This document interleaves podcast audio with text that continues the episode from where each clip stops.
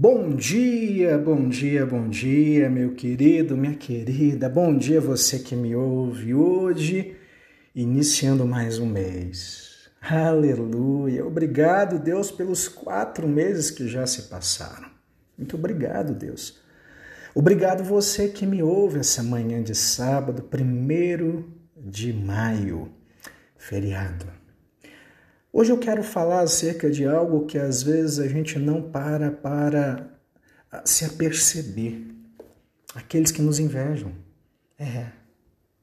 Por que será que existem pessoas que nos odeiam, mesmo jamais nós tendo feito mal algum a elas? Por quê? Porque existem pessoas que não nos suportam sem motivo algum por que será que tem gente que pouco nos conhece, mas nos querem tão mal? Meu Deus! O fato é, queridos, sempre que nós buscamos dar excelência ao que nós fazemos, sempre que nós focamos no nosso propósito, a inveja se ergue para atrapalhar a nossa caminhada. Esteja certo disso. O primeiro assassinato na Bíblia foi por causa de inveja. Gênesis capítulo 4, verso 8. Foi um crime premeditado. Abel, em sua ingenuidade, ele foi apanhado em uma terrível cilada planejada pelo seu próprio irmão. Meu Deus! Gente, pessoas com espírito de Caim se aproveitam da simplicidade do seu próximo para manchar-lhes a reputação e assim tirar-lhes a alegria de viver. A inveja, meu amado, minha amada, é um sentimento medíocre. O invejoso, de alegrar-se com aquilo que tem, o invejoso ele se entristece com aquilo que os outros têm, com o que os outros conquistam, com aquilo que os outros são. A inveja ela mata mais do que a irmã gêmea da falsidade. É interessante, meus amados, que Abel ele não perseguiu Caim, ele não criticou Caim, ele não competiu com Caim, não. Abel não fez nada contra Caim. Abel diz a Bíblia que ele só deu o seu melhor. Diz a Bíblia que ele apresentou a sua melhor oferta e ele foi morto por isso. Tem gente que tem inveja do que você tem. Tem gente que tem inveja dos seus dons, talentos, da sua família. E buscam então te diminuir, tirar o seu mérito. Mas o cerne da inveja vai além. O invejoso, meu amado, não suporta quem você é e não aceita quem você está se tornando. Não. As pessoas elas invejam o sorriso fácil, a luz própria, a elegância de coração, a sutileza da alma, a felicidade simples e a paz de espírito. O invejoso, de alguma forma, a, a outra vai demonstrar o quanto você incomoda. É. E acredite, eles então, eles estão à sua volta, os invejosos, eles não te curtem, não comentam, não celebram com você em hipótese alguma. O maior desafio do invejoso não é chorar com os que choram, mas se alegrar com aqueles que se alegram. Esse é o maior desafio. Chorar é fácil. Tem muita inveja aí disfarçada de crítica construtiva. Eu não suporto essa palavra crítica construtiva. Tem muita inveja disfarçada de conselho amigo, sabe como? E de, olha, eu só quero o seu bem. Acabe não comeu pão e se trancou no quarto, zangado por causa da bênção que Deus deu a Nabote. 1 Reis 21, 4. Os invejosos, queridos, eles adoecem da alma por não suportar ver Deus te honrando. Eu aconselho os invejosos que comam, porque quando Deus resolve abençoar, não tem inveja que impeça o poder e o agir de Deus sobre a tua vida. Que Deus te livre do olhar dos invejosos e da companhia desse tipo de pessoas. Em nome de Jesus.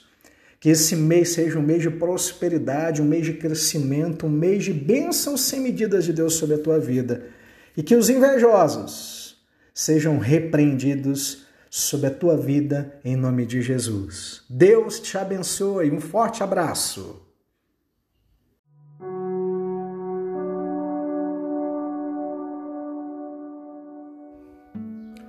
Bom dia, meu querido, bom dia, meu amado, bom dia, minha amada. Bom dia, hoje, quarta-feira, 5 de maio. Ontem fomos tomados aí por tantas notícias desagradáveis, né? Teve aquela catástrofe, aquele incidente em Santa Catarina, onde uma pessoa entrou numa escola, ceifou a vida de algumas outras pessoas. Tivemos o falecimento do ator humorista Paulo Gustavo. E eu fiquei reflexivo quanto a isso nessa manhã. Estou enviando agora essa, essa reflexão para pensarmos um pouquinho em flores e túmulos. Que isso, pastor? É refletimos um pouquinho. Porque hoje é o dia que muitos recebem flores, recebem, mas não estão mais aqui para sentir o cheiro dessas flores. Hoje muitas lápides, lápides frias, recebem abraços, mas essas pessoas não estão mais aqui para retribuir esses abraços. Hoje os cemitérios recebem carinho em meio às lágrimas de quem tenta preencher uma lacuna que ficou porque alguém amado foi embora para sempre. Hoje os mercados de flores estão lotados, talvez, mas amanhã vão estar vazios, porque não valorizam aqueles que ainda vivem. É. A vida, meu amado, minha amada, você que me ouve essa manhã, a vida é algo frágil e efêmero. A vida é passageira. Ela pode se esvaziar de uma hora para outra. Nós vivemos como tudo à nossa volta nessa terra como se fosse eterno. Mas nos esquecemos que tudo aqui passará um dia. O marido um dia ele levará sua esposa até o cemitério e voltará para casa sozinho. Da mesma maneira, a esposa levará o marido e voltará sozinha. A mãe fará o trajeto da tristeza de volta para casa, sabendo que aquele filho, que aquela filha que ele tanto ama, que ela tanto ama, não dormirá mais no quarto. O filho verá o caixão do seu pai, da sua mãe descendo a rampa fria e um sentimento de que faltou o último abraço, o último adeus, irá permear sua alma, o seu ser. A sabedoria, querido, não é pensar na vida, mas na morte.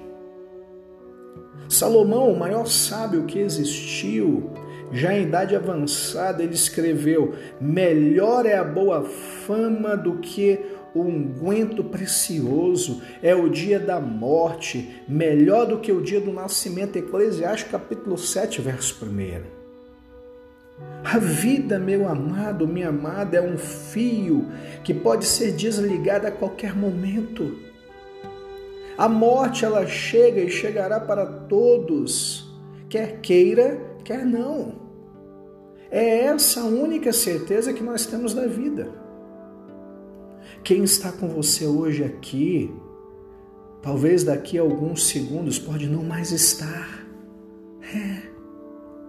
Por isso abrace, ame, ame em vida, faça em vida, perdoe, sorri enquanto você tiver vida. Nós precisamos, nós não precisamos de dia dos pais, dia das mães, aniversário. Ontem foi meu aniversário, dia dos namorados ou qualquer data especial no calendário para você dizer que você ama alguém. Não, você não precisa disso, querido.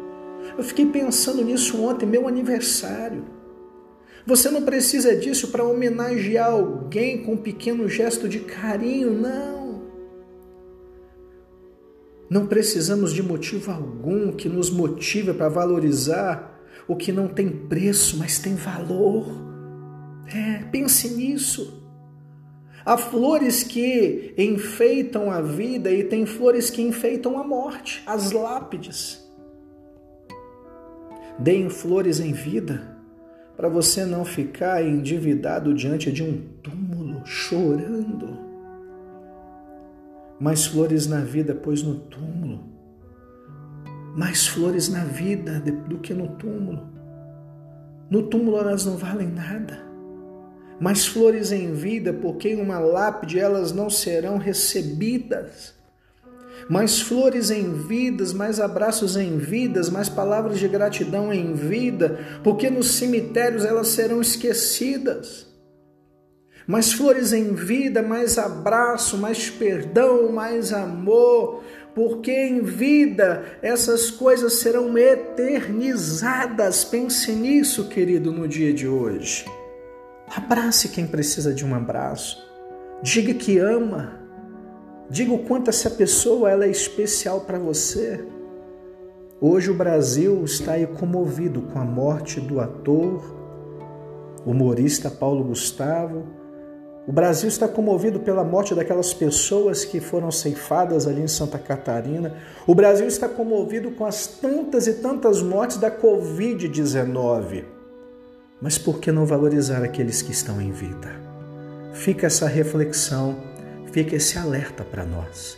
Que Deus abençoe você rica e poderosamente. Um abraço.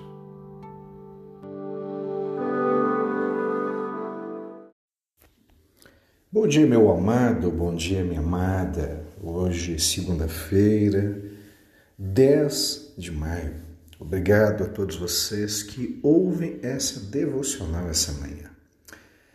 Ontem eu ministrei que nós não devemos ter medo das transições. Não devemos, realmente. Falei acerca de Josué ao atravessar o Rio Jordão com toda aquela turma. Mas hoje eu quero falar que nós devemos também tomar cuidado ao tomarmos decisões.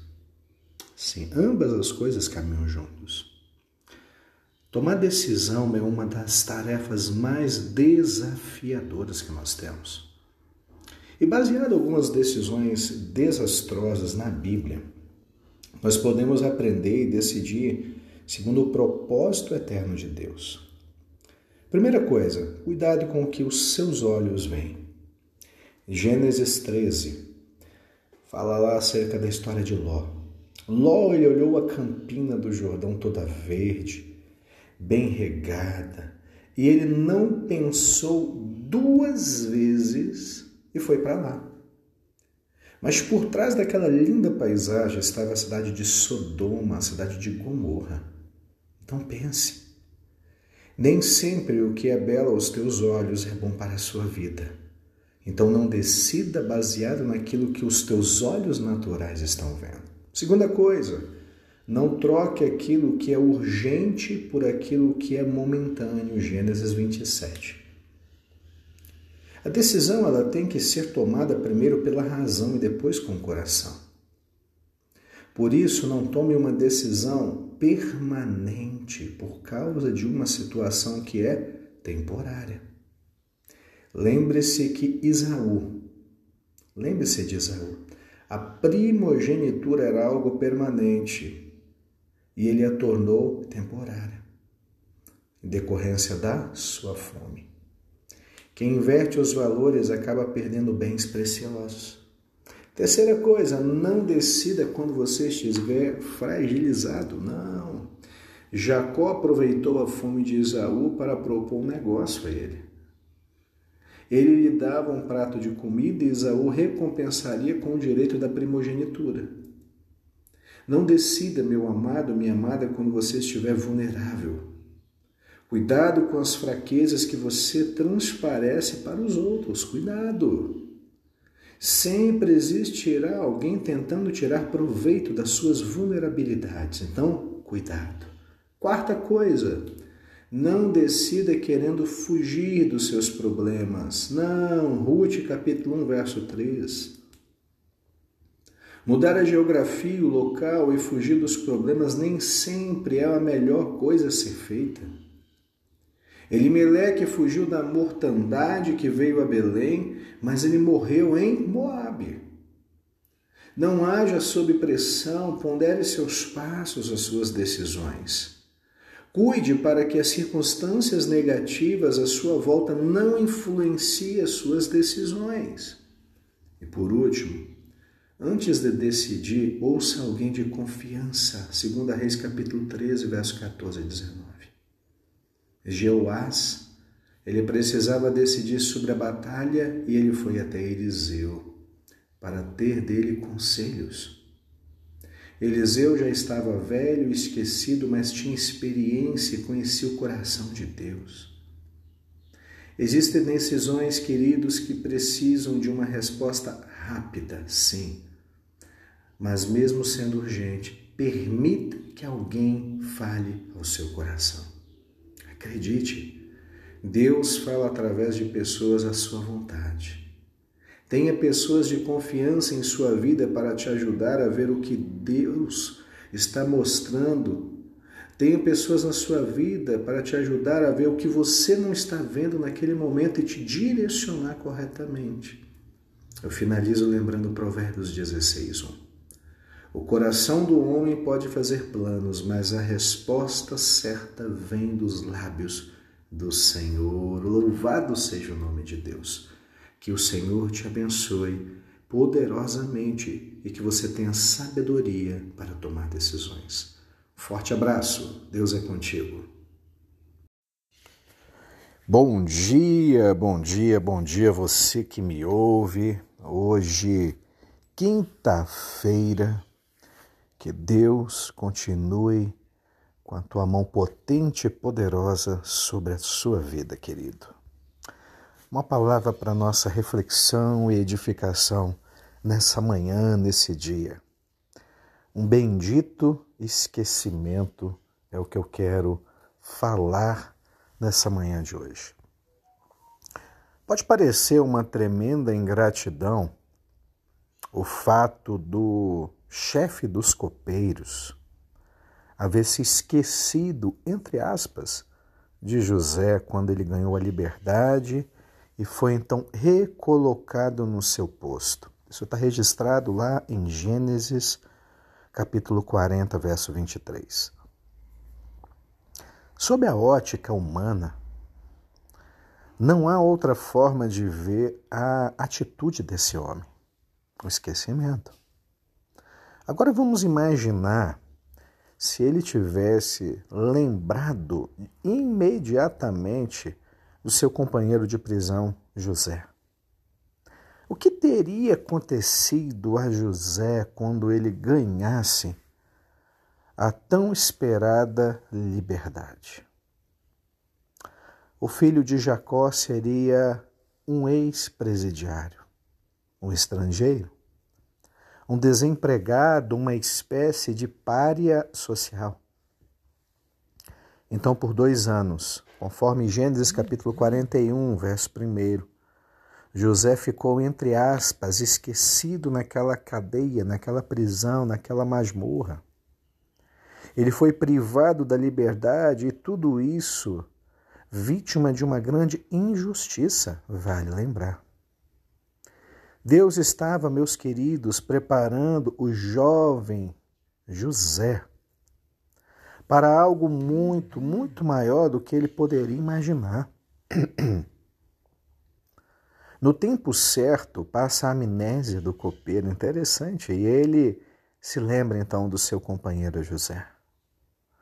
Como nós sabemos pela narrativa bíblica, o prisioneiro, entre aspas, esquecido, ele deixa a prisão e vai direto para o trono do primeiro-ministro da nação mais poderosa na época. Uau! Uau!